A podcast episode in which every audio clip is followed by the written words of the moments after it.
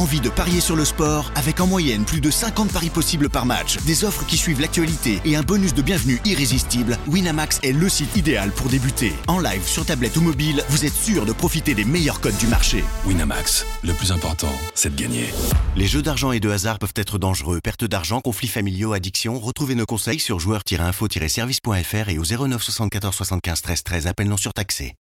Do you want to be a fighter? RMC There's only one Tyson Fury.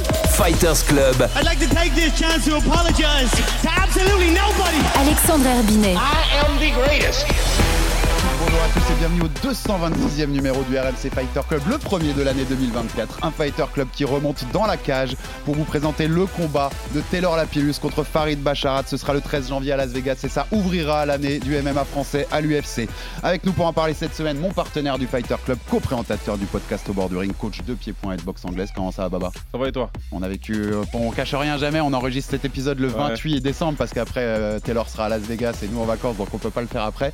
Il y a quelques jours, on avait une belle perf en boxe anglaise. Hein. J'en un tout petit mot à la fin, monsieur Naoya Inoue, bien entendu. Et avec nous, donc on est ravis de l'accueillir comme d'habitude. C'est un ancien, il fait partie de la maison, il a été consultant du Fighter Club pendant des années et consultant télé euh, des soirées MMA de RMC Sport, mais surtout combattant à l'UFC. Ça va être ton deuxième combat pour ton retour, monsieur Taylor Lapellus. Comment ça va? Écoute, ça va très bien. Prêt euh, Très très bien même. T'as ouais. quand même pu profiter un peu des fêtes Ouais, après, euh, léger, très très léger, très très léger, mais euh, bon, voilà, je profiterai mieux après le combat. Exactement. Tes Et, fêtes, ce sera à partir du 14 janvier. C'est ça, exactement, 14 janvier, non, le 13 au soir. Voilà. Exactement. On va Pas parler de ce combat-là et puis parler aussi de la carrière globale sportive de monsieur Taylor Lapillus.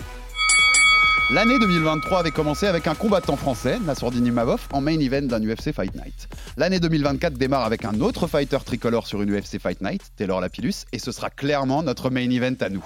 Quatre mois après son retour à l'UFC devant le public parisien, le consultant télé des soirées MMA de RMC Sport revient dans la cage pour sa première à Las Vegas face à Farid Bacharat, le troisième invaincu de suite à qui il va tenter d'enlever son zéro dans la colonne des fêtes. Avant ce rendez-vous, le RMC Fighter Club reçoit double impact pour une plongée dans ce qui fait la force sportive de celui qui est un des meilleurs combattants français et depuis longtemps déjà.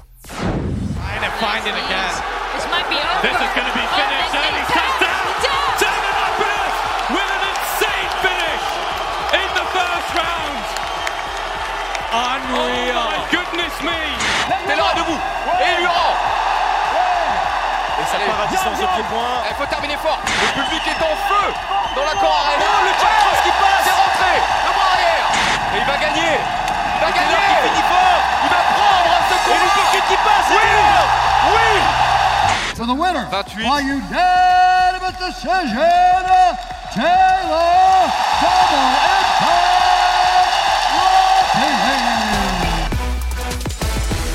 Alors Taylor, merci à Max Abolin qui nous a préparé cette petite prod euh, qui résumait tes derniers combats. Euh, je le disais dans l'intro, Taylor, c'est ta première à Las Vegas. Ouais, c'est ça, c'est ma première à Las Vegas. À chaque fois que j'y étais, j'étais en, en- en consultant. Consultant pour commenter, c'est ta première euh, aux États-Unis, non? Enfin, t'as été au TKO, c'était au Canada. Oh, c'était au Canada, ouais, ouais. c'est la première, c'est ça, c'est la première, Première fois que je aux États-Unis. Ouais. alors que tu as 20 et à 19-3, donc tu as 22 combats pro, C'est ça. 23e déjà.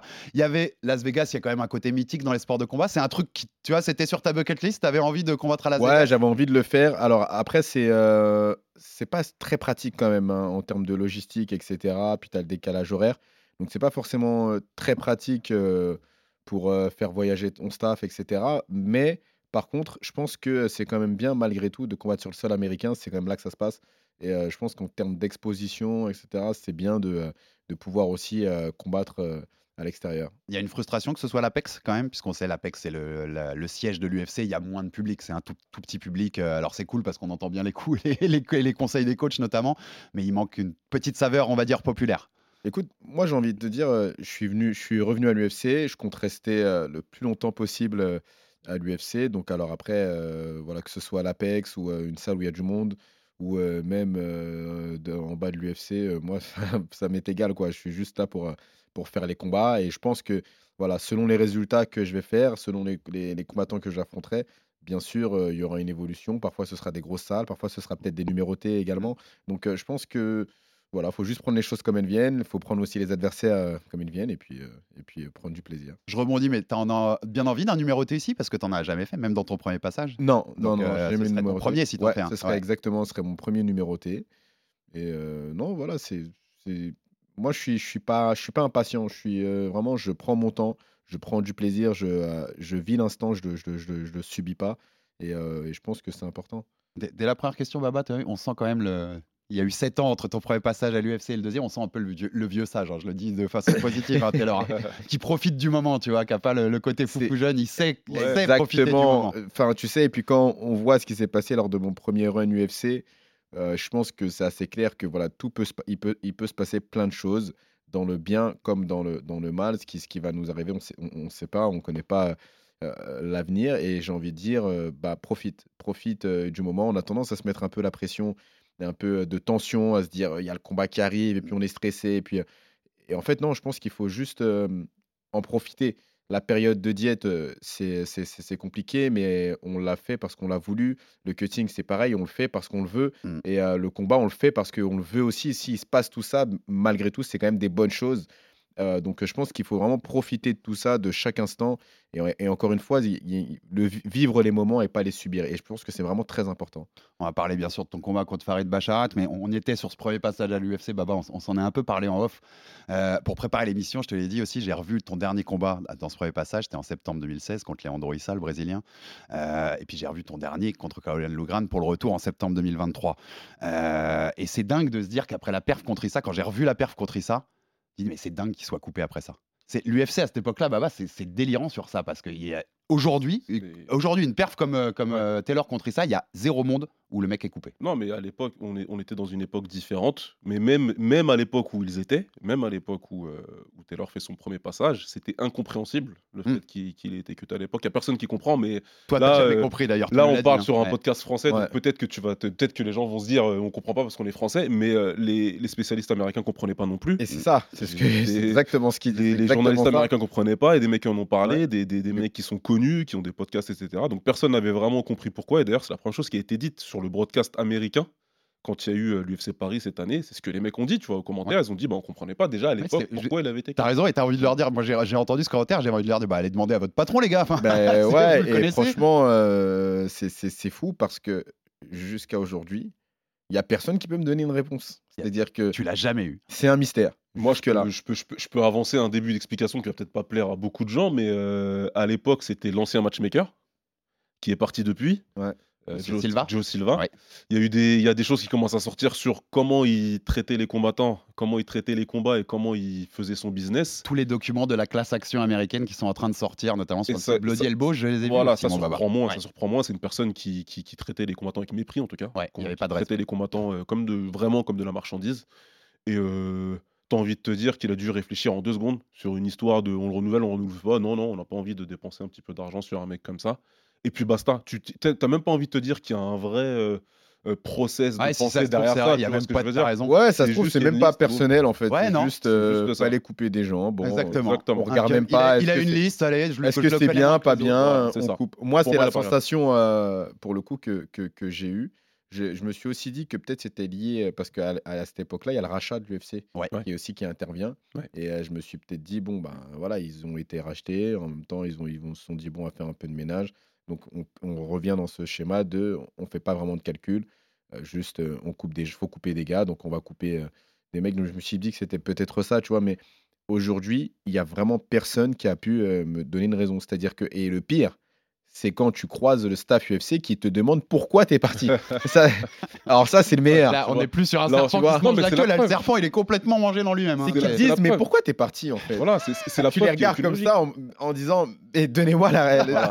J'attends la Non, réponse mais de votre dire, part. tu peux presque t'énerver sur un coup comme ça. Mais ouais, pourquoi, c'est- pourquoi je suis parti Moi, je voulais rester, les gars. Je voulais rester. C'est la preuve, c'est la preuve qu'il y avait pour moi aucune logique derrière, surtout que comme le dit Taylor, juste derrière à la rachat, on se rend compte qu'ils doivent livrer une carte par semaine ou presque, C'est vrai. Oui. Avec plein d'UFC non numérotés, etc. Et que forcément, ils avaient besoin de combattants derrière, et que derrière, il va créer le Dana White Contender Series juste pour avoir des gars, pour pouvoir euh, les mettre dans Remplir ses ces prélims, etc., ouais. remplir, remplir ces, ces- ces- ces catégories, Et- une catégorie surtout comme la sienne, où il y a vraiment beaucoup de combattants forts, donc il y a zéro, tu peux pas comprendre.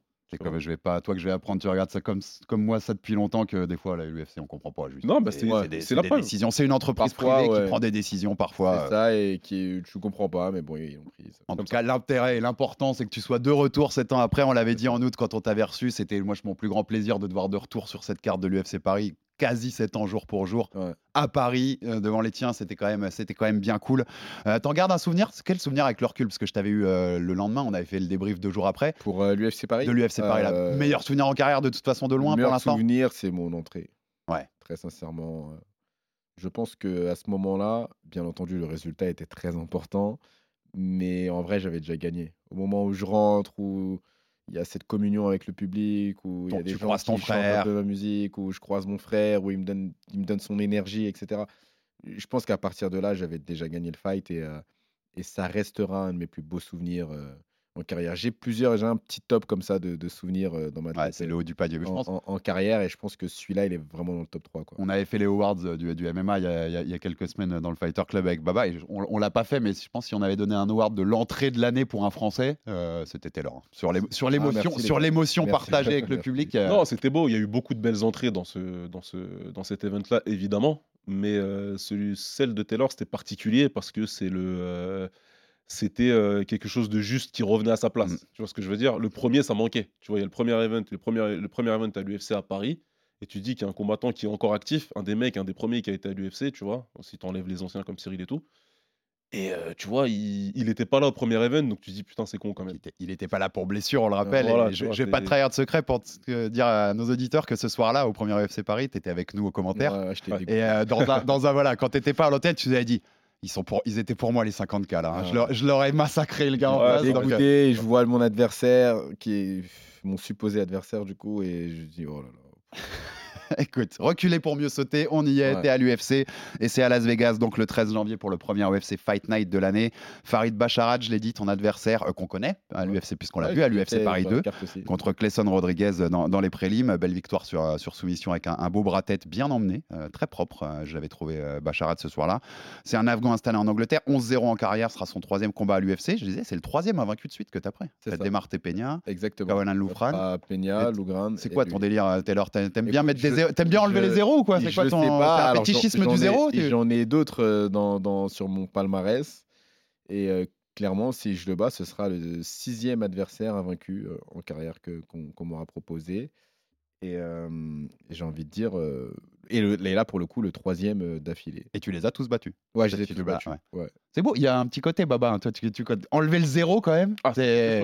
Petit truc en plus. Quoi. Tu vas rester dans la carrière du mec. Ouais, grave. À la ça, vie, tu vois. Exactement. Tu restes euh, dans, dans- dans sa carrière, dans, dans son, dans, dans- dans son parcours.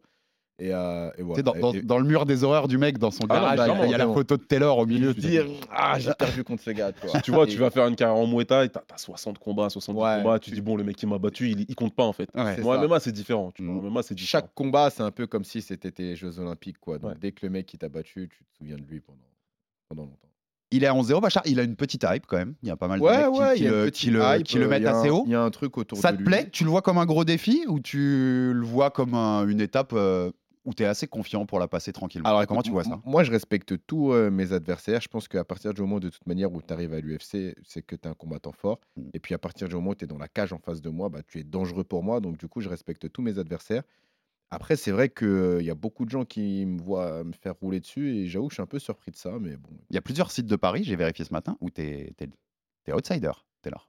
Ouais, Ouais. ouais, ouais. ouais. C'est, euh, et ça me dérange pas. Ouais. Franchement, ça me dérange pas. J'ai vécu un peu euh, toutes les situations. Je commence à avoir maintenant un peu d'expérience. Donc, j'ai vécu la situation où tu es outsider, où tu es favori.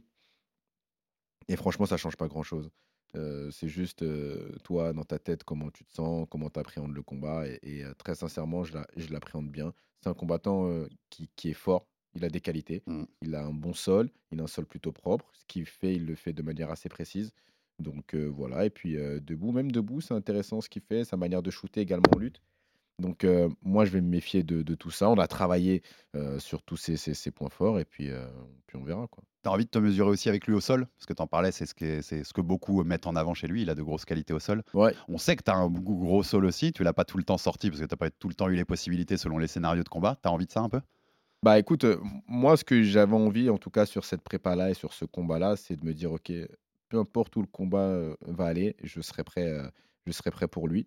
Et euh, je pense que je me suis plutôt bien préparé. Je vais pas te dire, comme tous les fighters disent souvent, c'est la meilleure prépa de ma vie. Je sens- Merci. J'ai des nouvelles sensations, euh, je suis un super-héros, etc. Non, j'ai fait une bonne prépa. Je me sens bien, j'ai globalement pas de bobo. Euh, donc voilà, après, j'ai- vraiment voulu être prêt dans, dans- pour chaque compartiment du, du combat. Et voilà, on, on- on peut avoir des, des- des surprises dans, dans- dans ce combat. Si jamais il a envie euh, qu'on fasse un tour au sol ou même en lutte. Ou... Ceux qui sont sur YouTube l'auront, mais ceux qui sont juste à l'audio, il y avait un petit sourire chez Taylor quand il a dit on sent qu'il y a, il y a une Non, envie, il a faim. On Non, sent, qu'il a j'ai- été préparé. J'ai travaillé. Ouais, Très sincèrement, j'ai travaillé. Ouais. On a fait une belle prépa avec toute mon équipe, que ce soit mon coach de sol, Olivier Michelesco, mes coachs, Johnny Frachet, mon coach de boxe, Abadi Alab. On a vraiment euh, bien travaillé et, et voilà. Et il me tarde de montrer euh, tout, tout ce qu'on a pu faire. Je, je te ferai répondre à ça aussi, mais Baba, j'ai l'impression quand même, parce que Bacharat, on le dit, c'est quelqu'un qui a une hype. Ouais. Et j'ai l'impression qu'il y a une forme aussi de confiance de l'UFC à mettre Taylor euh, en face. Enfin, tu vois que ça peut aussi être une façon d'être propulsé si Bah, tu bats Bacharat. Tu- bah, euh, premièrement, euh, Bacharat, il est passé par le Dana White Contender Series. Ouais, Donc, euh, c'est ces petites ouailles à Dana, on le sait très bien, qui veut toujours trouver des, euh, des, des futurs combattants euh, pour mettre euh, tout en haut du roster dans son truc à lui, et que ce sera sa fierté de se dire, tu vois, c'est moi qui, euh, qui l'ai ramené. Donc, euh, clairement, le fait de mettre euh, Taylor en face de, de, de Bacharat, c'est pas anodin. Ils savent que Taylor, c'est quelqu'un. Ils savent que si Farid euh, venait à gagner, bah, ce serait pas, euh, tu vois, tu peux derrière ça construire quelque chose d'important, parce que Taylor, c'est un nom, il a fait quelque chose, il a une carrière. C'est pour ça que j'ai du mal à comprendre euh, d'ailleurs les, les bookies et tout ce, qui est, tout ce qui est les cotes, parce que quand tu compares les deux, certes, il y en a un qui est invaincu, mais qui n'a pas encore combattu quelqu'un, tu Non, vois, de, le- tu vois. Le niveau d'adversité de Taylor, notamment de ses derniers que Taylor, il est adversaires, est déjà nettement au-dessus et- que ce qu'a affronté Bacharat. Bon, bah, après, bon, c'est comme ça, et comme dit Taylor, on s'en fout un petit peu, c'est pas, c'est pas bien grave. Mais, euh, mais ouais, on sent, on sent que de toute façon, la hype euh, pousse quelque part. C'est pas, euh, c'est, c'est, c'est encore mieux pour Taylor, ça déjà. Et puis, euh, et puis j'ai envie de te dire, cette année et puis l'année dernière, il y a eu beaucoup de hype de l'UFC qui se sont retrouvés un petit peu dans le caniveau à la fin, tu vois. J'ai même envie de te dire, l'année dernière, il y a eu une petite spécialité un peu française en 2023. Ouais. BSD qui est un live bon film, euh, ça. William qui est un las de Francis Marshall, elle était ouais. pas moindre la hype, mais, mais l'UFC, on sentait qu'il voulait mettre Francis Marshall en avant. et William arrive. Frévola, qui- qu'on ramène BSD, Ouais. à- c'est chez lui, tu. Exactement. C'était, tu vois. Il y a les Français en ça en ce moment, euh, Taylor, toi qui as commencé tous ces combats-là. On, nous- on tu- nous, on nous met en mission voilà, à chaque fois et on, et on relève euh, les défis. Et, et très sincèrement, je suis assez d'accord avec tout ce que Baba a dit. Pour le coup, il résume un peu ma pensée. C'est que je sens moi aussi qu'il y a une petite hype euh, sur, euh, sur le Bacharat, sur le fight. Euh, et clairement, je pense que c'est un peu un tournant, Mm. ce combat, parce que, à mon avis, en tout cas, c'est comme ça que beaucoup de spécialistes le voient et c'est comme ça aussi que je, le- je le ressens un petit peu. Mais je pense que le, le gagnant de ce combat pourrait être, euh, pourrait affronter derrière quelqu'un du, du top 15. Mm, Quoi. ouais. Donc, Il y, a, euh, il y a tremplin là, Bien sûr. selon toi. ouais, il y a quelque chose à faire. Il y a vraiment. euh, Ah, y a- quelque y a- chose y à a- il y a faire. Beaucoup, il y a beaucoup à faire parce que Ouais. euh, il y a des mecs du top 15 qui sont sur la pente descendante, entre guillemets, tu vois, mais qui ont des noms. Ouais. Et qui seraient super intéressants à affronter et Ouais. que tu sais forcément que l'UFC, ils vont vouloir matcher un de ces gars-là avec quelqu'un qui est en train de revenir. Si c'est Taylor, c'est facile à faire. Taylor, il est là depuis longtemps, tu y le connais, boum. Dans, dans le, to- dans le top 15 et des noms un peu plus vieillissants, il y a son Dream Fight, Dominique Cruz. Ouais. Ouais. j'ai- lu ça en venant et je me suis dit, si jamais il continue, Dominique, je sais pas où il en est au niveau de sa carrière, mais euh, c'est facile à faire quoi. Ouais, bien sûr. Ouais. Moi, Toujours, j'aimerais beaucoup. toujours le Dream Fight? Vraiment, ouais, toujours, Ouais. toujours, toujours. Et d'ailleurs, si je gagne et qu'il est là, je vais le redire au micro. Euh, voilà, Très je, bien. vous- Je vous le dis. Euh, et c'est toujours mon, mon dream fight. Et vraiment, j'aimerais beaucoup l'affronter. Je... Enfin, j'espère que j'aurai le temps de l'affronter avant qu'il se retire. Donc euh, voilà. Ouais, c'est beau pied. On sent, c'est pas du tout. Il y a du respect dans Non, C'est du de- call-out avec respect. Ouais, et, et c'est ce que je dirais au moment où je le call out. C'est un vrai call out avec du respect. J'ai été fan de ce gars Ouais, pendant longtemps. hein, donc, euh, du coup, euh, je vais pas lui manquer de respect aujourd'hui parce que je veux l'affronter. Non, je veux l'affronter vraiment dans, dans un esprit euh, martial et sportif de dire voilà, c'est entre guillemets la nouvelle génération qui prend le flambeau de la même manière ou peut-être dans quelques années, il y aura des petits jeunes qui, sui- qui me suivent actuellement, qui m'ont suivi un peu plus tôt et qui auront envie de m'affronter. Je pense qu'il faut le. Tu faut- dois déjà en avoir. Dans le MMA français, dans les Oui. petits nouveaux, il doit y avoir des gars qui, qui aimeraient bien avoir Taylor en face, tu vois. Ouais, mais là, je suis en forme, donc ça va être dur pour le moment. mais, mais, Laissez-nous un mais peu de temps. Laissez-nous un peu de quelques temps. temps où je serai un petit peu moins, euh, tu vois, je, moi, je, je serais pas surpris, voilà, qu'un que, gars euh, veuille m'affronter. Et très sincèrement, j'ai jamais pris de toute manière euh, comme un manque de respect le fait que quelqu'un veuille m'affronter. Quand j'étais euh, champion d'Arès, il y, avait un adversaire, Mustafa Aida notamment, qui voulait m'affronter. Et les gens voyaient beaucoup de manque de respect dans son call-out. Et en réalité, je trouve qu'il avait, été, euh, il avait été plutôt respectueux. Et j'ai été à sa place. Il veut ce que tu as. Ouais. Comme, donc c'est normal en fait qu'ils disent euh, je veux l'affronter, je vais pas en lui en vouloir de, Ah. de- de faire ce que j'ai pu faire euh, avant quoi. Donc euh, du coup voilà, moi je le prends, euh, je le prends bien, je le prends avec philosophie et puis si c'est fait avec respect, euh, bon bah C'est un discours qu'on a entendu récemment avec Thomas Spinal quand il parle de son call-out qui veut Ouais. affronter John Jones. Ouais, ouais. Il dit c'est pas dans le truc je vais te dé- c'est que je- j'étais fan de ce mec-là. Non, et, mais là, euh, j'ai- j'ai envie de partager la cage quoi. Là, j'aime bien parce que c'est super important euh, ce que dit Taylor pour, pour, pour une raison simple, surtout. Pour moi, la raison la plus importante, c'est que là, tout le monde veut la croissance du MMA français. Si tu veux la croissance du MMA français, à un moment donné, ça va devoir passer par des chocs franco-français, par Mhm. quelque chose qui va nous concerner nous et qui va nous, qui va nous hyper nous. euh, Et qu'on s'en fout complètement de ce que MMA Fighting ou d'autres va dire. On s'en fout. Si on voit un combat entre Taylor et un mec qui monte dans cette catégorie-là, que c'est intéressant pour nous que ça fait venir des gens, mais je te dis une bêtise, hein. demain euh, sur une carte de l'UFC Paris, par exemple, tu vois, et que c'est au milieu de la main card et que peut-être les Américains sont venus pour autre chose, mais que nous on est venus pour ça, Mhm. C'est ce qui va faire grandir encore plus. Donc ce que dit Taylor, c'est super intéressant et c'est super important pour euh, les jeunes fans. On a beaucoup de fans qui nous ont rejoints là, depuis deux ans, trois ans maintenant. Mhm. Je sais plus quand le RS a commencé, mais bon, je vais te dire à peu près euh, qu'il y, a eu- qu'il y a eu un avant et un après, hein, qu'il y a Mhm. beaucoup de fans qui sont arrivés avec l'arrivée de l'ARS. Et c'est important parce qu'ils arrivent et qu'ils découvrent. Alors que nous, les plus anciens, on a découvert des chocs franco-français dans nos disciplines, dans le kickboxing, dans le muay thai, des, le banner contre Abidi, ça a été important à Bercy, Mhm. et des choses comme ça en moyenne. Nous, on, a, nous, on a eu la chance en muay thai d'en avoir tout le temps, tu vois, parce que c'était comme ça. Et qu'un championnat de France en France, bah, c'était comme un championnat du monde en vrai, en muay thai. Donc nous, on a connu cette époque et je pense que les fans plus jeunes ont besoin de ça aujourd'hui. Donc euh, quelqu'un comme Taylor, qui aujourd'hui, il est au-dessus, et qui disent aux autres, en fait, c'est une invitation. Moi, j'ai envie de dire, c'est une invitation. Ouais, un peu plus tard, je suis en train de faire mon truc. Mais après, si vous voulez me connaître et que vous venez me chercher, bah écoutez, Ouais, exactement. c'est un sport et on va faire ça sportivement. Grimpe la montagne et si tu me rejoins, euh, pourquoi pas. Mais euh, je, je l'avais noté vachement quand il y a eu euh, William contre Yanis à l'UFC Paris.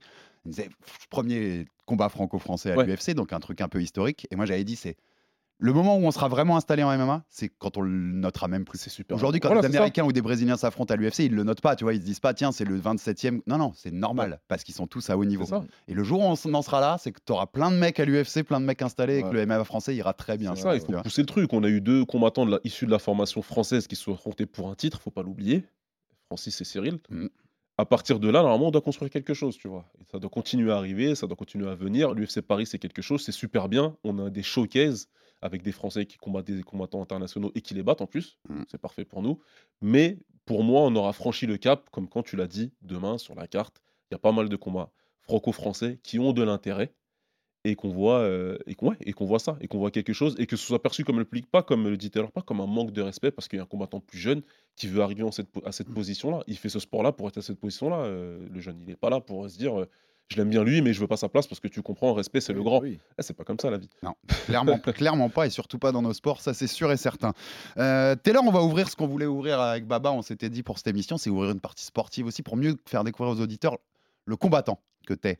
Euh, Taylor Lapillus, déjà on voulait un peu une, euh, avant de rentrer dans le, le combattant moderne, mais un peu de background sur Taylor Lapillus. D'où vient Taylor Lapillus Pour ceux qui connaissent pas l'histoire, je la connais un peu parce qu'on a assez discuté ensemble, mais ceux qui nous ont rejoints depuis, euh, raconte-nous ton histoire avec les sports de combat, comment tu découvres ça, à quel âge tu découvres ça et comment tu viens au MMA.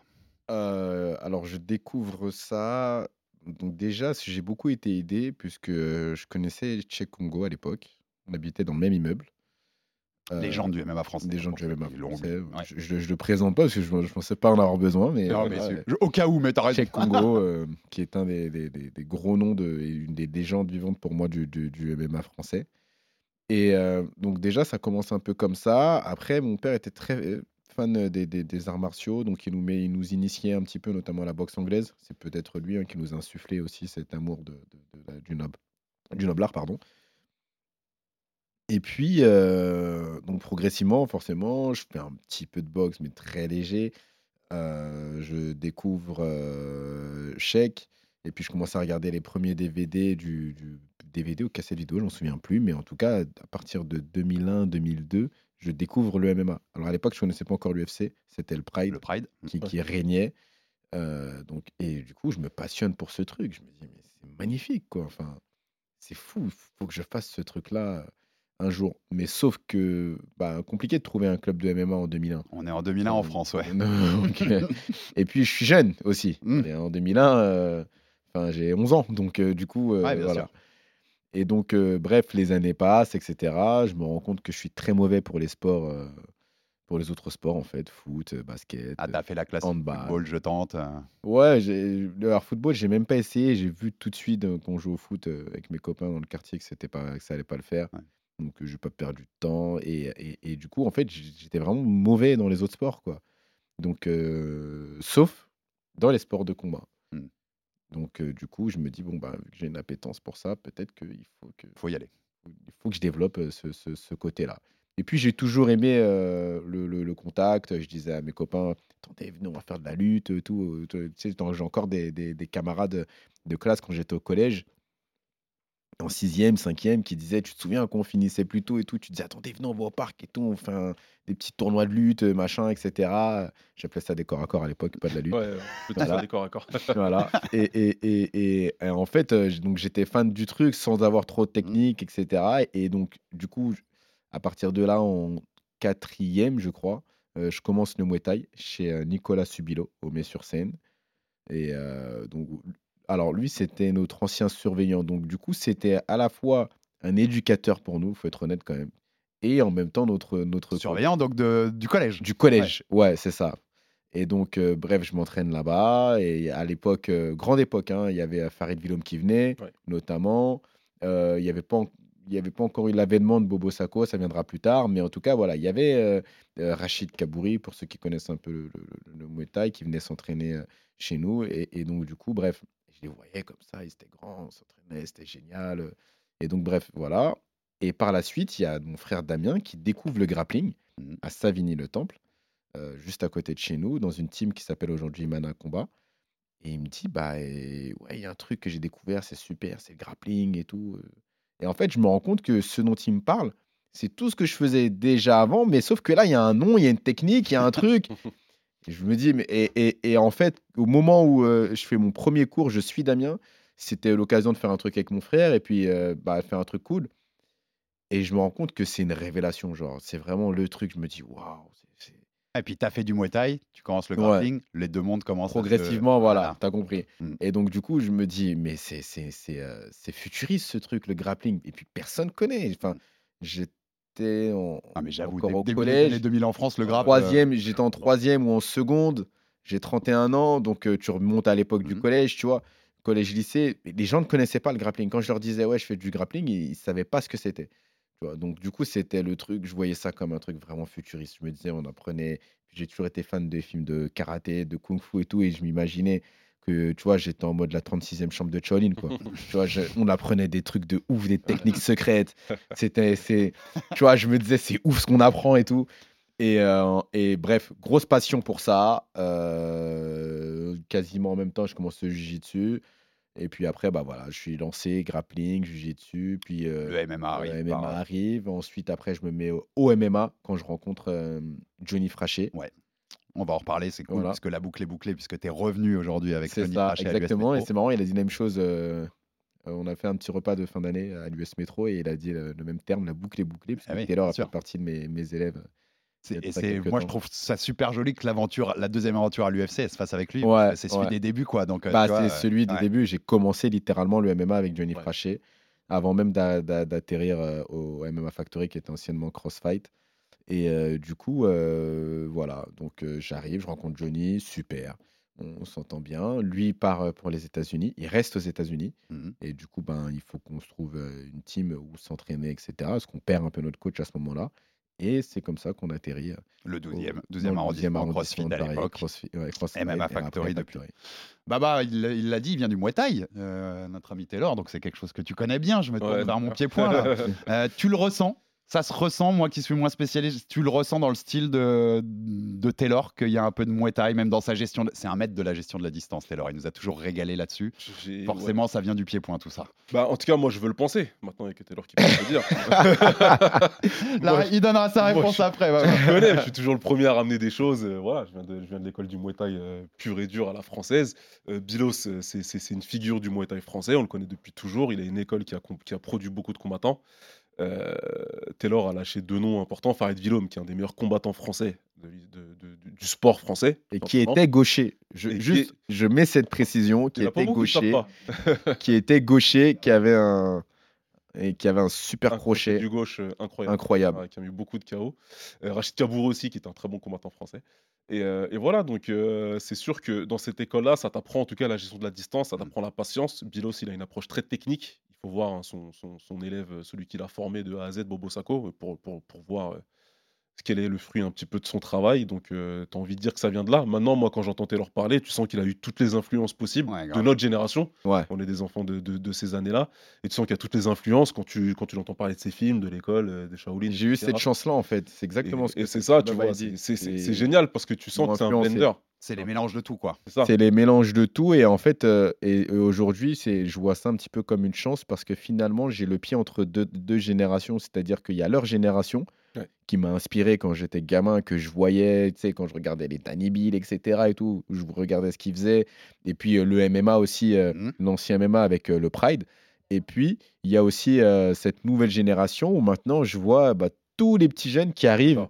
Tu vois, et je me dis, OK, donc il y, a y a un peu des trucs euh, à prendre, je pense, euh, Ah, des deux Il y avait aussi l'influence de Sheik que tu connaissais. J'ai aussi l'influence. ces- Voilà, il y a ouais, toutes, ces, tout ça, quoi. toutes ces influences-là qui, qui se bousculent, tu vois, et vraiment, je, je vois ça comme, euh, comme une chance, tu vois, le, le- le- le parcours, ton parcours martial, c'est un petit peu comme un parcours euh, finalement artistique, tu vois, Mm. où euh, quand tu es peintre, quand tu es musicien, quand t'es- tu tu- tu t'exportes parfois pour aller voir des choses, pour, pour apprendre d'autres choses, avoir d'autres influences. Et moi, finalement, ben, dans mon parcours martial, j'ai eu tout ça en, en restant chez moi et en regardant juste euh, voilà, mes aînés faire le, faire le boulot. J'adore cette comparaison artistique qu'on peut même faire avec la musique, et qui est Ouais. une comparaison qui existe, puisqu'on a déjà fait des émissions ici sur les rapports rap et boxe, par exemple, et dans ces milieux où il y a beaucoup de parallèles à tirer, donc j'adore ton parallèle là-dessus. Cette gestion de la distance dont je parlais, tu as toujours été comme ça, de, de- de tous les souvenirs que j'ai, même de ton premier an à l'UFC, c'est toujours Taylor. Ok, en face, ça va galérer parce que la gestion de la distance, elle est parfaite. Tu l'as toujours eu Quand tu commençais le Muay Thai et tout, c'était quelque chose que tu avais un peu inné en toi, que tu as tout de suite bien maîtrisé? En fait, alors, je- dis non. tout de suite, bien sûr, pas- faut apprendre. pas- hein, mais non, pas Vous forcément. voyez ce que je veux dire. Et, euh, et en fait, ce que j'ai surtout ressenti, c'est que. euh, en fait, j'ai toujours eu, eu cette vision de la distance un peu différente, mais au départ, j'ai eu beaucoup de mal avant d'identifier, dans mes débuts hein, notamment, euh, d'identifier euh, qu'est-ce qui faisait justement ce succès dans la distance. En fait, c'était une que- c'était aussi la longe qui jouait beaucoup Mhm. et euh, que j'ai pris du temps avant de- d'assimiler le fait que euh, j'avais une allonge un peu particulière par rapport à, à ma taille, etc. Et du coup, à partir du moment où j'ai été conscient de, de- de- mes armes, entre guillemets, bah, j'ai pu mieux les utiliser. Et puis après, voilà, les, les- les- coachs que j'ai eus tout au long de, mon parcours m'ont aidé. Et vraiment, j'insiste sur Nicolas Subilo parce que c'est. Il, il, a, il, a- il avait vraiment une double casquette, tant dans le boulot d'éducateur, où il avait une armée de petits jeunes comme ça qu'il fallait, bah, du coup, il faut les gérer, quoi, tu Mhm, vois. Et, euh, et, et il savait faire, c'est-à-dire qu'il savait euh, maintenir euh, tout le monde dans le, dans, dans le rang. Et je pense qu'il y avait effectivement il y avait cette, cette euh, chose avec le, le, le- le sport de combat et également la, la formation qu'il faisait, euh, au- bah, qui, où il formait des, tout simplement êtres humains, des, des des hommes, êtres ouais. humains, voilà, des êtres humains, des hommes. Moi, j'ai le souvenir d'un soir où euh, bah, souvent on arrivait en retard avec un copain. On, venait pas souvent, ou parfois même on sautait l'entraînement. Et un soir, il m'a dit. Excuse-moi de te couper, je viens de voir. Taylor, la pilule en retard. Non, non, tu- Euh, non. Non, mais- fermée, alors, il m'a compris. juste, juste, tu te rends compte, et j'étais jeune. Donc, pour que tu vois depuis combien de temps ça dure cette histoire de retard. Et, euh, et il m'a dit, là, je vais appeler ta mère, quoi. Et donc, je pensais qu'il déconnait et tout. Et le soir, je rentre chez moi après l'entraînement. Il avait vraiment appelé ma mère, où il lui dit, ouais, c'est n'importe quoi. Il arrive, il arrive en retard, il fait ci, il fait ça. Et donc, bref, bon, elle m'a pris la tête et tout. Et, et en fait, je me suis dit, mais c'est un ouf. Normalement, il doit juste nous faire du sport, quoi. Et lui, non. Il appelle ma mère et tout. Il lui dit, non, c'est pas bien. Enfin, voilà. Et, euh, et donc, voilà, il a toujours été euh, quelqu'un d'important euh, dans ma carrière, même si euh, il y a eu un moment où je me suis moins entraîné là-bas, etc. Mais, mais malgré tout, j'ai toujours euh, porté dans, dans, dans, dans, Ouais, dans personnage qui a compté pour toi. Voilà, qu'il y, il y a des gens qui ont compté dans, dans- dans ma carrière. Lui fait partie de ceux qui ont compté. Mon- mes, mes coachs, les frères Kabakulu, qui sont de l'Aïman à contact, font partie aussi des gens qui, ont, qui ont compté. Et moi, les- je, je garde tous ces gens-là dans mon Mm. cœur, puisque si je les avais pas rencontrés, ah, j'en serais peut-être pas. Ah, ils, sont, ils sont aussi avec toi quand tu montes dans la cage C'est de ça, l'UFC. c'est clair. exactement. Bah, bah, hein, édu- tu le sais mieux que moi, ça aussi, hein, mais éducateur, le mot, ça va au-delà du sport. hein. Non, C'est l'éducation dans son sens C'est ça, exactement. Des éducateurs sportifs et euh, à l'ancienne et, euh, et, euh, et Nicolas Bilos, c'est euh, un des plus gros représentants. On en parlait quand on a fait notre épisode de- d'Awards et on en parlait aussi quand il y avait John Bumba qui était là. Euh, pour moi, c'est quelque chose d'important. Je fais partie de cette famille-là, des mecs qui ont été euh, formés. euh, au- Moi, mon coach, il est venu me chercher dans mon quartier. j'ai pas fait, j'ai pas traversé la ville pour dire il y a un club de Muay Thai, c'est cool. Tout l'été, plutôt que d'aller en vacances, ce qu'il faisait, il faisait tous les quartiers de Saint-Ouen et il récupérait les mecs. Mm. Et on allait ensuite, on se retrouvait en septembre, on était tous là-bas dans le club. Et puis derrière, c'est ce que j'ai fait. Moi, j'ai mon club à moi et c'est important pour moi d'y être le plus souvent possible et de transmettre ça. Euh, pour moi, ça reste le meilleur centre de formation possible. On est euh, en plus le bassin euh, parisien, c'est particulier. Mhm.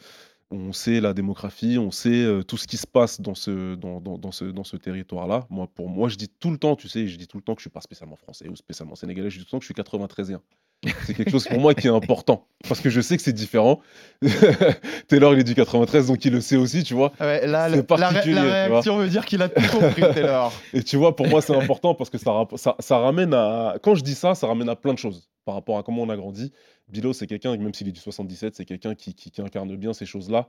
Et que de voir ça aujourd'hui, et de voir qu'à l'UFC Paris aujourd'hui, on a des, des- des combattants qui sont issus de ce bassin-là, moi, il n'y a rien c'est qui me fait plus plaisir que ça, tu vois. Non, mais c'est cool. Je, je tenais à faire cette se parenthèse-là parce Ouais. qu'elle est importante et rappeler aussi tout le travail de tous ces éducateurs important. dans les sports Ouais, qui passent dans ta vie, qui, qui font parfois des, des petits réglages, des petites rencontres Ouais. qui vont finalement euh, t'amener jusque. Tu vois, tu, tu te réveilles pas champion, quoi. Mm. C'est-à-dire que c'est pas comme ça que ça se passe. C'est parfois c'est des rencontres, des gens qui vont t'aider, qui vont te pousser dans certaines, dans certaines choses, qui font qu'un jour, bah, tu arrives tout en haut, tu vois. Et je pense qu'il faut parfois parler de ces gens-là. tu l'as ce petit côté comme Boba, un peu 93e Dans l'idée, hein, dans l'esprit? Bah, bien sûr, c'est, c'est... je suis issu des, des- des- du même milieu, quoi. Donc Mm. forcément, tu as cette, cette influence-là et, et cette vision-là. Je voulais te demander, puisqu'on parle du sportif et de Taylor, le sportif, est-ce que tu peux, toi en plus qui es consultant, tu vas être bon dans cet exercice-là? Définis-moi, si quelqu'un nous écoute là et n'a jamais vu Taylor Lapillus combattre, et Wow. voudrait savoir qu'est-ce qu'il va voir dans la cage quand il voit un combat de Taylor Lapillus? Comment tu me définirais ça en quelques Euh, phrases? Bah, écoute, euh, j'ai jamais été très bon pour me mettre en avant. Non, et- c'est exercice difficile, je sais, quand on parle de soi. dire ouais, je suis super, je suis bon et tout. Euh, alors, un combat de Taylor Lapillus, comment enfin, je pense qu'on pourrait parler du, de la gestion de la distance, euh, du, d'une bonne défense euh, de takedown, globalement, un striking plutôt bon et, et un gars plutôt stratégique aussi. Ouais, je pense que j'ai cet aspect de stratégie où il faut que, euh, faut que je trouve la solution pour pouvoir gagner. Et, euh, et- et je pense que c'est une de mes qualités. C'est- c'est- t'as- je pense que tu as résumé les quatre points. C'est, c'est- les quatre points, je les avais notés, moi, dans, dans les choses Bon, sportives qu'on bon, avait à dire sur alors. toi. Et euh, notamment, je te l'ai dit, j'ai regardé donc pour préparer cette émission ton, ton dernier combat en date, le premier de ton deuxième run à l'UFC, Kaolan Loufran. Le dernier de ton premier à l'UFC, Leandro Isa. Et entre les deux, Nathan Maness au TKO quand tu prends la, la ceinture au Canada. Et je t'ai dit, j'ai été très étonné parce que je les ai regardés dans l'ordre Loufran, Issa, Maness. Et quand je regarde le premier round d'Issa, je dis, Eh, est-ce que je suis pas en train de revoir le premier round de Loufran? Défense de takedown et, et défense de lutte contre la cage parfaite. Derrière, dès que ça se sépare, utilisation du jab rapide, gestion de la distance, tu le rends fou en striking. Le combattant qui est passé à l'UFC il y a 7 ans, c'était déjà le même que le combattant. Alors, bien sûr, tu as progressé, mais tu vois, dans, les, grands traits, tu étais déjà le même en fait? Non, je pense que j'étais différent. Et euh, pour moi, la plus grosse évolution, elle est mentale par rapport à mon premier run UFC. Après, bien sûr, euh, j'ai euh, amélioré des choses. J'étais plus jeune, bah, ça- ça- c'est 7 ans. Maintenant, tu des gens qui me disent alors, est-ce que tu penses que tu es à ton, prime euh, sportif? Je pense que le prime sportif, c'est pas une question d'âge, mais c'est une question de où est-ce que tu restes perfectible. Et en fait, tu peux très bien être extrêmement performant à 22, 23 ans où tu es très très fort au sol, très fort en lutte, très fort euh, en striking, dans ta compréhension du MMA. Et du coup, tu vas améliorer quoi? Ouais. Ton prime, tu le vis euh, bah, plus tôt, tu le vis juste à, à 23 ans. quoi. Et, et- et je pense qu'il faut vraiment identifier, euh, identifier ça. Et euh, à marrant, mon je- avis, je te coupe, excuse-moi, mais dans, dans le commentaire du, du combat contre Issa, Ouais. le commentaire américain, ils disent à un moment, parce qu'il y a aussi tout ton jeu, euh, un des autres points qu'on peut noter que tu as toujours eu, c'est ce jeu de feinte aussi. Enfin, de, debout, tu as un jeu de feinte très développé, tu envoies beaucoup d'informations à l'adversaire pour le perturber. Et à un moment, un des commentateurs dit, je ne veux pas dire de bêtises, donc je lis ma phrase, He needs to find a balance between cockiness and confidence. donc il faut qu'il trouve cette... euh, T'es jeune à encore Ouais, à l'époque, ouais, et il ouais. dit entre le, la confiance en lui et puis de presque être trop confiant, être surconfiant. Ça te parle quand, quand il dit ça à ce moment-là? À, cette époque-là, tu as un peu de ça? Ouais, à cette époque, bah après c'est Trop normal. confiant à cette parfois? époque-là, euh, bah t'es confiant, t'es jeune. À cette époque-là, t'es es jeune, t'es à l'UFC, t'es en train de gagner le combat. Euh, pff, bah, heureusement que tu es confiant, comment je veux dire. euh, heureusement que tu as Bon. cette, cette, euh, cette surconfiance-là. Et, et cette confiance-là, elle, euh, je l'ai toujours. Elle est juste euh, peut-être euh, différente. Mais tu vois, tu- par rapport à la phrase que je dit, tu dirais que tu l'as trouvé, cette, cette Ouais, ce meilleur pense que- équilibre je pense que Je pense que j'ai trouvé ouais, cette balance. Vra- Sincèrement, je- le- le- le- le- la plus grosse amélioration que j'ai eue depuis toutes ces années, bien entendu, j'ai évolué dans, dans mon striking, dans ma lutte, etc. Mais je pense que la vraie amélioration qui est significative, c'est euh, mon appréhension des combats Mm. et, euh, et mentalement. PS, revoyez ce combat contre Manès au TKO, le... je me souviens, on s'en souvenait, mais le KO sur le sidekick, là, Ouais. Il est quand même... euh, hein, T'as t'as dû apprécier ça aussi, toi, Baba, Ouais, c'était très beau. C'était très beau. Et puis c'est bien, c'est bien. On- Moi, je pense qu'on voit l'évolution dont Taylor parle dans son combat à l'UFC Paris. Je peux pas, on va pas jouer les, les Nostradamus ou quoi, mais je me dis que c'est possible que dans ton premier run, un combat comme celui que tu fais contre euh, Lougran là, Mm. c'est possible que tu le perdes par euh, Manque par précipitation, tu vois, Ouais, par et manque puis un peu manque d'expérience. Exactement. Exactement. Qui fait que tu vois, comme il- le premier round, on n'est pas sûr, comme il t'emmène au sol, tu dis peut-être, on sait pas, peut-être qu'il a gagné. Tu sais, paniquer un peu et de se dire faut que je me, faut que je me découvre. Là, en fait, on, on sent un combattant qui est très patient, qui sait ce qu'il doit faire, qui sait qu'il a trois rounds pour travailler et que surtout, et c'est très difficile à, de- de- à- à avoir ça, c'est que dans le round, tu as l'impression que Taylor, il se dit Ouais, ok, là, il m'a bloqué contre la cage, mais je vais avoir une minute pour travailler derrière. À un moment, je vais finir par le, par le décoller. C'est Je vais exactement avoir ça. une minute, je vais avoir 30 secondes, et moi je vais le toucher une fois, deux fois, trois fois, et c'est comme ça que je vais gagner le round en fait. Et ça, c'est super important. C'est c'est précisément ça. C'est il a- il- encore une fois, voilà, il a lu dans mes pensées. c'est exactement ce que je me dis. C'est pour ça que, je le paye, Taylor. Hein. j'ai euh, euh, j'ai de la sérénité pas en moi qui fait paye, mais... Ouais, c'est ça. en me bon disant euh, en me disant voilà enfin je suis serein. C'est-à-dire que je me dis ok il a eu un bon moment il a eu un temps fort mais euh, bah, je vais le faire payer après quoi voilà. Ouais.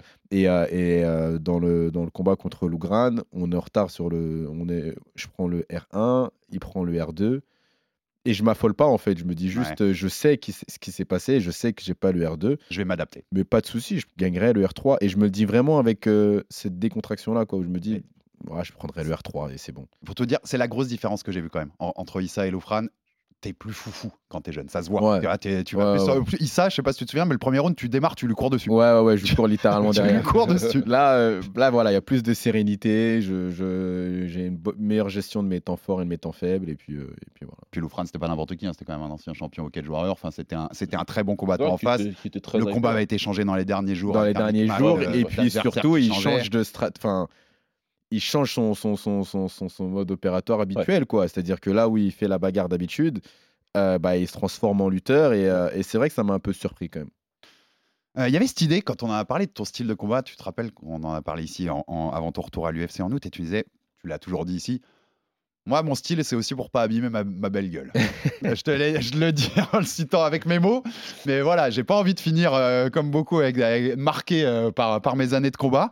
Donc, euh, je- je fais mon style aussi par rapport à ça.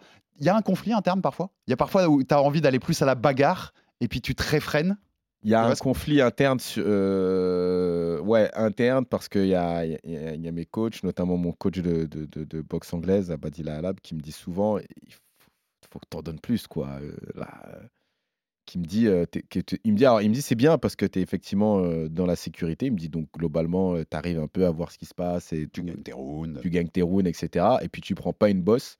C'est-à-dire qu'en 22 combats professionnels, je n'ai pas de souvenir d'avoir pris un- une bosse, un cocard, un truc, tu vois. Ce qui est assez ouf, parce que Ouais. j'ai Ouais. fait en plus pas mal de décisions, tu vois. Un 22 en MMA et pas un Ouais. cocard, ouais, c'est Et, bien ouf. et- et en fait, euh, et c'est vrai que bah, ça aussi, c'est une balance à trouver. Entre, euh, tu prends pas un coup, mais faut quand même en- parfois en donner un petit peu plus. Et, euh, et je pense que c'est une balance à trouver. Et très honnêtement, je suis pas sûr de l'avoir encore trouvé de la manière de- dont, dont je souhaiterais, mais, euh, mais c'est en cours. Aller un peu plus? En donner un peu plus, Ouais. voilà. Se mettre peut-être un peu plus en danger. Voilà, question pied dans le plat par rapport à ça. Tu sais qu'on en voit certaines des. Le Baba l'a dit, le public du MMA a pris beaucoup de gens ces dernières années, donc c'est plus. Ouais. On, on se rapproche un peu plus du public du foot avec beaucoup de critiques de à droite à gauche, de gens qui découvrent ça depuis pas longtemps. Tu dis quoi aux gens qui disent Taylor Lapillus, il est chiant en style? Euh, bah après, euh, très sincèrement, je pense qu'il faut être honnête sur soi-même. Quoi. Si euh, moi je suis un fan de combat, je vois un combat de Benoît Saint-Denis, je me dis, Ouah, c'est divertissant, il y a du sang, il y a un truc, enfin, c'est, top. Et puis bah, après, je vois le combat de Taylor où je me dis, bon, c'est un peu plus relou quand même. Je pense qu'actuellement, le... peut-être que mon style parle, parle un peu plus aux pratiquants et aux techniciens du truc. C'est-à-dire que eux vont comprendre ce qui se passe, euh, les- les- le- le- le- la, stratégie, le, jeu d'échecs entre guillemets qui est, qui est, qui est mis en place. Et euh, c'est vrai que le, fan lambda ne peut pas le, ne saisit pas toujours, mais euh, je pense que ils ont le droit de le penser. Et, et j'ai le droit de continuer à faire pareil surtout. Parce qu'en réalité, ce qui compte à la fin, c'est de, un, gagner les combats. Et de deux, c'est très important d'avoir en tête que vous combattez uniquement pour vous. À la rigueur pour votre famille, mais pour vous. C'est avant tout pour vous que vous le faites. Il y a une phrase que je dis souvent, ou vraiment qui, qui est importante, c'est que les fans sont quand même très versatiles. Ils vont vous aimer le lundi et vous détester le mardi. Donc, faut vraiment se méfier de ça et de se méfier de changer son style pour faire plaisir aux autres. Tu combats pas pour eux, ni Tu pour, ni combats pour pas, leur tu répondre. combats pas pour répondre chose- aux gens. Souviens-toi, Baba, dont on a Pour parlé faire par exemple, plaisir avec aux autres. Tony Yoka, où Oui. on a cette impression que des fois, Ouais. il combat pour euh, Non. aller contre les haters, c'est que c'est compliqué. Ouais. Non, il faut, il, il- il- il faut pas. Je pense que le, la personne qui compte quand, au moment où vous êtes dans le combat et où vous choisissez de combattre, c'est vous. Il y a aussi bien sûr euh, l'en- l'en- l'en- l'entourage familial, mais, mais avant toute chose, c'est vous qui, qui, qui est le plus important et qui est au centre du, truc. Donc je pense que voilà, il faut composer avec les critiques parce qu'on ne peut pas faire l'unanimité malheureusement, mais être toujours focus sur le plus important, c'est qu'est-ce que je dois faire. Le- le- Il y, a- il une phrase que disait Georges Saint-Pierre, et peut-être que je vais l'écorcher, donc j'en suis désolé d'avance, mais il disait que le, combattant, bah, il veut juste faire une bonne guerre, et le champion, il veut juste gagner. Mm. Et il faut faire la différence entre les deux. Parce que, bah, Tu veux être un champion, pas un bagarreur. voilà, Ouais. c'est ça. Baba, tu sais que c'est un de nos créneaux aussi, donc mais c'est important d'en parler, de rappeler aussi au public qui aime que ça et qui aime que les bagarres, Ouais. que le sport de combat, c'est pas de la bagarre en, fait, en vérité. Bah, c'est ce que c'est ce que ça fait des ça fait 5-6 ans maintenant que je suis enfin, depuis l'existence de mon podcast en tout cas je suis sur ce créneau publiquement que j'essaye d'expliquer le plus possible que la vie du combattant et la vie du coach c'est pas la même vie que la vie du public ça n'a rien à voir en tant que combattant et en tant que coach on vient pour une chose et une chose c'est gagner on a tu- c'est quelque chose que j'aime pas beaucoup dire euh, en public parce que peut-être je vais me faire insulter mais moi si tu veux Assume, Baba, t'es sur RMC non, il n'y a pas de problème. Mais si tu veux, l'esprit Coubertin, pour moi, en combat, ça n'existe pas. Suis C'est bien pour les autres sports, si tu veux. Une magnifique 17ème place euh, au JO, c'est sympa. Tant mieux, il n'y a pas de problème. Parce que c'est des choses qui mérissent le poil quand j'entends ça. moi. Je suis d'accord avec Mais euh, en combat, les- les- la victoire, le combat a une conséquence. La victoire a une conséquence et la défaite a encore plus de conséquences. T'as gagné, mais t'es blessé, t'as gagné. Mhm. D'accord? T'as fait ton combat et t'es blessé, t'as gagné. T'es blessé et t'as perdu, Waouh, c'est le pire scénario. double, pe- double peine. il faut, il faut voir c'est quoi l'après. hein. Mhm. On filme pas beaucoup, il faut faire des MBD de après pour comprendre en fait. faut suivre un mec après la défaite, après. C'est vrai. Même vrai, si c'est hier pour ça soir, qu'on en fait jamais, hein, d'ailleurs. Hier C'est vrai, soir, j'étais à la maison, je regardais un petit peu le film sur euh, Gann vs Jones, tu vois, et je me disais, c'est terrible pour Cyril, tu vois. Je me suis remis le truc en tête, et tu, tu vois, en fait, il faut suivre derrière le mec pour comprendre. T'es à l'hôpital, t'as perdu, etc. Donc, il faut comprendre que. Ah, mais j'avoue, si t'as un jeu. après, ouais, tu vois, par exemple, dans cette situation-là, ouais, tu, tu c'est- comprends aussi parce que en- quand tu es combattant, tu engages ta santé physique Ouais. et tu engages donc, donc ta santé physique, ta réputation et ta réputation sociale. Ouais. Et, et en fait, euh, il faut vraiment avoir ça en tête. Aujourd'hui, c'est plus juste tu perds et tu es touché physiquement. Non, tu es touché même moralement parce qu'à chaque fois que tu vas allumer ton téléphone, on va te rappeler en boucle euh, ce qui s'est passé et psychologiquement, forcément, ça te touche. Même si tu veux, tu peux dire ce que tu veux. Euh, oui, non, bon, je calcule pas, et nanani, et nanana, ça te touche au bout d'un Ouais, moment. c'est sûr. Tu vois, C'est quand trop tu- présent aujourd'hui. le, chaos qu'a pris Kamaru per- Usman, Ouais. forcément, il l'a touché. Personne n'est psychologiquement capable Bah, on de- l'a vu, de, hein. de vraiment Ouais. ne pas s'en soucier. ça l'a bah touché et on l'a vu dans le combat d'après. Donc euh, tu, tu- tu- tu- les gens peuvent dire ce qu'ils veulent. Aujourd'hui, c'est beaucoup trop présent. Et, euh, et je le- c'est déjà un appel que j'ai fait. Je le refais. J'en profiterai à chaque fois que j'aurai une tribune. Faites attention à ce que vous dites. Faites attention à ce que vous postez, à comment vous parlez des combattants. C'est une vie que c'est 1% des gens sur Terre veulent avoir. Mm. Et même sur les 1% qui l'amènent, pour certains, c'est pas long. Et pour certains, ils se rendent compte que finalement, c'est pas la vie qu'ils veulent. C'est une vie très compliquée. Donc, euh, combattre, c'est quelque chose de très égoïste. C'est quelque chose que le combattant fait pour lui-même. Il est accompagné par des personnes qui vont l'aider au mieux dans cette tâche-là. Sa famille veut être- va être là pour le supporter, mais c'est à peu près tout ce qu'ils peuvent faire, rien d'autre. Ils sont même pas en position de comprendre. Toi, tu as ton frère qui le fait. Donc tu as une chance, tu as cette chance-là justement d'avoir quelqu'un qui est dans ton entourage. Mm. Lui, il sait ce que tu es en train de traverser pendant que tu es en train de faire la fight week, etc. Mais les autres, pour ceux qui sont- c'est la seule personne qui combat dans leur famille, eh ben, ils sont face à des personnes qui comprennent pas. Et le public encore moins. Donc le- le- le- les combattants, ils sont pas là pour, euh, pour, pour- pour satisfaire le public. C'est devenu un business. On comprend bien que si tu es en position de le faire, eh ben, tu vas le faire. Si tu es en train de gagner un combat sur trois rounds et que tu peux lever les bras, et que tu peux jouer avec un peu public, pourquoi pas? Si tu es, si tu es un showman, et comme un certain combattant français aujourd'hui, tu es dans la prise de risque et tu es en position de parler et d'assumer derrière, c'est tant mieux, il n'y a pas de problème. Mais pour prendre son exemple à lui, très simple. Tu t'imagines une seconde si Cédric il avait fait ce qu'il avait fait juste avant de combattre contre Jordan Et qui s'en prend une. et que derrière il perd, Hmm.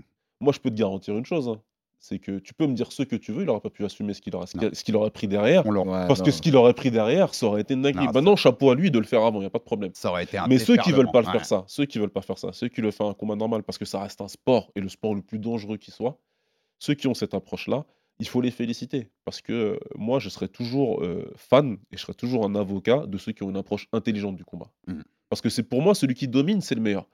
Léon Edwards, ce qu'il a fait euh, il y a deux semaines, pour moi c'est la meilleure façon de gagner contre un adversaire aussi peu riche intellectuellement parlant. Tu vois? Je vois Colby, ce totalement. qui lui a amené, la façon dont Léon lui a montré, moi je suis plus fort que toi en fait. Mm. Sur, les 5 niveaux. rounds, je suis plus fort Ouais. que toi. Et, tu m'amènes au montré- sol, tu m'amènes au sol, je te chaque ramène au sol voilà, tout suite. chaque niveau, il lui a montré. Je- et on peut faire le combat 10 fois, je te battrai 10 fois, et de chaque fois, je choisirai la manière dont je vais te battre. C'est mieux pour moi, tu vois. C'est mieux et c'est important. Maintenant, il y a des gens qui sont en train de dire Ouais, mais Léon, il est ennuyant, tu vois. euh, ok, si vous voulez. Moi, Ah. personnellement, j'ai vu un combattant intelligent, une approche intelligente. Comme à l'UFC Paris, j'ai vu un Taylor intelligent, une approche intelligente, surtout dans une carte qui était que dans l'émotion. La vérité, hein, c'est que l'UFC Paris, c'était que de l'émotion pour beaucoup. Tu vois, euh, Morgan qui vient, tu vois, qui arrive, qui a un combat, qui, qui, qui Ouais, je son adversaire, dans c'est son kick, l'émotion. dans son kick, il y a son histoire. à Benoît. Sandy, et on en a, on l'a évoqué avec son coach, on en a parlé d'une approche peut-être un peu moins, euh, un peu moins agressive, une approche peut-être plus intelligente qui lui permettra de prolonger sa carrière et de battre certains tops. Et euh, Daniel, c'est le premier qui est d'accord avec nous. Mm, De mm. dire, il va falloir à un moment donné qu'on ait une approche plus intelligente et moins agressive des combats avec Benoît. Donc là, Taylor, il fait la bonne chose. Il faut que tout le monde l'encourage. Ceux qui veulent pas, je les force pas. Il n'y a pas de problème. Mais il faut. En tout cas, vous saurez qu'ici, il y aura toujours de l'encouragement derrière. Deux petites questions rapides et puis on clôturera cette émission. Mais c'est passionnant avec toi, franchement, c'est Ouais. passionnant cette discussion depuis tout à l'heure. Euh, juste, le consultant de RMC Sport, souvent, dans les combats, il donne des conseils au mec. Enfin, pas des conseils, mais il dit tiens, là, il devrait faire ça. Ouais. T'aurais donné quel conseil à Taylor Lapillus si t'avais si avais été le consultant de son combat contre Loufran Tu te serais dit un truc pendant le combat? Euh, ouais, les, les, euh, j'ai eu des temps de contrôle hein, contre la cage un peu longs. Et donc, peut-être que j'aurais dit de, de- perdre un peu moins de temps contre la cage, même si effectivement il y avait une bonne pression qui été mise de la part de Lougran, mais malgré tout, voilà, il faut vraiment passer moins de temps contre la cage. Voilà ce que, ce que j'aurais globalement dit. La deuxième, c'est est-ce qu'il y a un point aujourd'hui dans ton jeu techniquement, ça peut être au sol, ça peut être en striking, le point que tu aimerais le plus améliorer? Si tu pouvais choisir, si tu pouvais te dire ce point-là, je peux l'améliorer, tu vois, euh, il y a quelqu'un qui a le petit génie, il vient, il m'ac- il m'accorde un vœu, je peux améliorer une de mes qualités dans tout le jeu de MMA, c'est laquelle? Bah, j'aimerais tous les améliorer. Et euh, moi, je suis plus pour améliorer mes points forts que mes points faibles. Parce que c'est tes points forts qui ont fait ton succès quand même. Donc, euh, si je pouvais améliorer quelque chose, euh, je pense qu'aujourd'hui, mon point fort, c'est mon striking. Et j'améliorerai encore plus mon striking. J'ai- J'aime ce genre Voilà. de réponse. Ah, Et depuis, depuis ton passage à l'US Métro, euh, donc le retour auprès de, de Johnny Frachet, euh, ton, ton coach actuel, tu dirais qu'il y a, il y a un point sur lequel tu as évolué tu vois, par rapport là, c'est pas, pas du tout d'ailleurs en mode critique pour le Factory. Pour le coup, Ouais. c'est juste que c'est différentes salles, donc différentes approches Ouais. aussi du, du travail. Sur quel point tu dirais que tu as presque le plus évolué depuis le retour avec Johnny? En fait, ce qui est intéressant, c'est que on a mis des systèmes en, place suite à des situations. Et là où, par exemple, avant, dans ma défense de lutte, il y avait des choses qui étaient peut-être un peu plus instinctives, ce qui est bien parce que tu, défends avec ton instinct, mais parfois, bah, ton instinct, il te fait faire aussi quelques bêtises. Et du coup, on a mis tout un système en place pour se relever, pour ne pas rester au sol, pour défendre la lutte. Et donc, je sais précisément ce que je fais. Voilà. C'est-à-dire qu'avant, euh, j'avais un peu la manette dans les mains, je faisais croix, X, carré, rond, R1, sans trop savoir, et maintenant, je connais la, bonne combinaison. Donc, euh, c'est euh, c'est- c'est, euh, surtout euh, ça. Et puis, je pense aussi qu'il a un peu rassemblé mes qualités pour pouvoir vraiment faire du MMA. Voilà. du MMA de façon globale. Global. Euh, et la dernière, c'est plus globalement pour vous deux, mais il aurait fait un bon boxeur, Taylor Apilus. On sait qu'il a été boxeur de boxe anglaise. Tu sais, mon amour de la boxe anglaise. Je le rappelais avec mon intro, euh, avec le clin d'œil à Naoya Inoue et sa Inoue. performance Ouais, de fin d'année. Euh, il aurait fait un bon boxeur en anglaise, mon Taylor, euh, Baba? Ouais, Taylor et son frère, je pense. Ouais. pense qu'on voit, euh, on voit en tout cas à l'école, on voit, euh, on voit qu'il y a des, des bonnes bases. Aujourd'hui, euh, Taylor il s'entraîne euh, avec un des meilleurs coachs français, si ce n'est le meilleur, en tout cas, en tout cas la meilleure équipe. Je pense que c'est un consensus. Je suis pas, je, je, je dis pas des choses là dans le vent. Je pense que tout le monde pense que que, que chez Abadila, chez les Alab en règle générale, euh, c'est euh, c'est Ouais. de la qualité super. Et moi, je le sais depuis très longtemps parce que j'ai de la famille au Muro, donc euh, ça fait genre 20 ans que je le sais. Et d'ailleurs, ils ont une, ils ont une, une participation au fait qu'aujourd'hui je sois là d'ailleurs. Si j'ai commencé la boxe, c'est un petit peu parce que j'ai des cousins qui en faisaient là-bas. Et, euh, et ouais, donc ouais, moi je pense que ça aurait pu être quelque chose. euh, Ça, ça- ça- ouais, ils auraient pu faire des bons boxeurs tous les deux. Taylor, il a, il a un vrai bon style en tout cas pour. Il a la mentalité en tout cas pour faire de la boxe en termes d'approche, euh, en termes d'approche de combat. Maintenant, euh, Ça, ça t'aurait plu pour compléter? Quand tu vois la, une symphonie d'un Inoue, hein, j'en j'en profite, hein, je, je passe un peu de. ouais, ouais, c'est- non mais C'est mérité. il faut, il Tu te dis, j'aurais j'aurais aimé faire ça aussi Peut-être Ouais, si j'avais poussé le truc, tu vois? J'aurais bien aimé. Après, euh, rien de dit- moi, je, je- bon, avec l'UFC, non, c'est pas possible. Quand tu es sous contrat à UFC, tu peux pas boxer. Mais euh, c'est vrai que j'aurais quand même bien aimé. Et après, je, je sais pas où est-ce que tout, comment tout ça se passera, mais euh, c'est sûr que le jour, en tout cas, j'aurai l'occasion de pouvoir euh, faire, de refaire, parce que j'ai déjà fait Mm. un combat de boxe. Je le ferai avec, euh, avec euh, grand plaisir. C'est bien, c'est, j'ai- c'est- ça ramène une question que je voulais poser, c'est bien. Eh ben, tu vois, on- Ouais. on re- Euh, tu dis quelque chose d'important pour moi. Et euh, en fait, bon, on sait qu'il y a eu, tu as eu ton premier passage à l'UFC et qu'ils ont mis du temps. Ils ont mis le temps, en tout cas, à te, à, à te rappeler derrière. Entre temps, entre temps, le MMA s'est bien développé. Entre temps, il y a une organisation qui s'est plutôt bien développée, qui est le PFL et qui vient d'absorber une- le numéro 2, qui est le Mhm. Bellator. Je me demande si tu avais eu les deux offres sur la table en même temps. Est-ce qu'il y aurait eu euh, débat ou est-ce que tu serais tout de suite dit non, c'est l'UFC que je voulais, je serais retourné à l'UFC tout de suite? Alors, euh, je vais essayer de faire court. Ouais. Mais, mais ta question, du coup, elle a, elle a, elle a beaucoup Oui, de sens. Sinon, ils vont m'engueuler en régie. hein. Ouais. euh, au moment où en fait euh, j'ai pris un peu de temps avant de, re- de revenir euh, à l'UFC pour diverses raisons et donc je commençais à me poser la question est-ce que finalement ce serait pas mieux que, que, que, que j'aille ailleurs? Et euh, j'ai pas eu de discussion officielle avec ni le PFN ni le Bellator parce que j'ai Ouais. pas le droit de, de, de faire ça en étant sous contrat avec l'UFC. Mais je sais que je, je les aurais intéressés Mm. et potentiellement euh, payer plus que ce Mhm. que je suis à l'UFC. Ouais. Donc, euh, ce qui est une bonne chose. Mais maintenant, quand intellectuellement je me suis posé, j'ai réfléchi, je me suis dit, est-ce que c'est ce que j'ai envie? La réalité, c'est que non, je fais aussi ce sport-là. Bien entendu, on combat pour l'argent, hein, Ouais. pas faire genre. Mais il y a aussi l'aspect sportif qui est important pour moi. Et moi, ce que je veux, c'est de me dire, j'ai battu les meilleurs du monde en MMA. Quand je vois mon palmarès et je vois certains gars que j'ai battus, je suis fier d'avoir battu ces gars-là. Et, et je pense que sportivement, là où ça se passe, c'est à l'UFC. Donc, euh, Ouais. il y, a pu, il y aurait pu avoir ce que, ce que, tu, pu avoir un ce que- match. ce que- ce que tu viens de Ouais. dire. Mais malgré tout, euh, ça serait l'UFC. C'est l'UFC quand même. Parce que pour moi, ça se passe à l'UFC. Et puis, je pense que tu avais une histoire à finir avec lui. Exactement, Personnellement, aussi. par rapport à ton premier Aussi. passage, qu'au-delà de tout ça, Ouais. il fallait boucler la boucle, comme on l'a dit, Taylor Lapillus. Merci beaucoup, Taylor, pour ta participation Merci à vous, les gars. Plein de force pour le 13 Merci, janvier merci contre beaucoup. Farid Bacharat. Merci beaucoup. Tu sais qu'on sera là devant l'écran et c'est toujours sûr. particulier à RMC quand tu combats parce qu'il y, a- il y a un lien forcément Bah oui. euh, d'amitié et d'affection pour toi. Merci Baba pour ta participation Avec comme plaisir, chaque semaine. Taylor. Euh, on va revenir vite, hein, MMA Box, ça va être une grande année 2024, donc on aura beaucoup, de- beaucoup de choses à vous proposer. Les premiers mois de l'année, ils sont ouf. hein. Sur RMC, Ouais. vous ne manquerez pas de... Quasi chaque semaine, il y a des gros événements, vous allez vous régaler. Abonnez-vous sur toutes les plateformes pour rater aucun épisode du Fighter Club. Euh, Abonnez-vous aussi sur YouTube, où on est chaque semaine désormais en vidéo. Envoyez-nous de la force, des commentaires, des pouces bleus, ça fait toujours avancer l'affaire. Et à très vite pour un nouveau numéro du RMC Fighter Club. Merci les gars. RMC Fighters Club. Envie de parier sur le sport avec en moyenne plus de 50 paris possibles par match, des offres qui suivent l'actualité et un bonus de bienvenue irrésistible, Winamax est le site idéal pour débuter. En live sur tablette ou mobile, vous êtes sûr de profiter des meilleurs codes du marché. Winamax, le plus important, c'est de gagner. Les jeux d'argent et de hasard peuvent être dangereux. Perte d'argent, conflits familiaux, addiction. Retrouvez nos conseils sur joueurs-info-service.fr et au 09 74 75 13 13. Appel non surtaxé.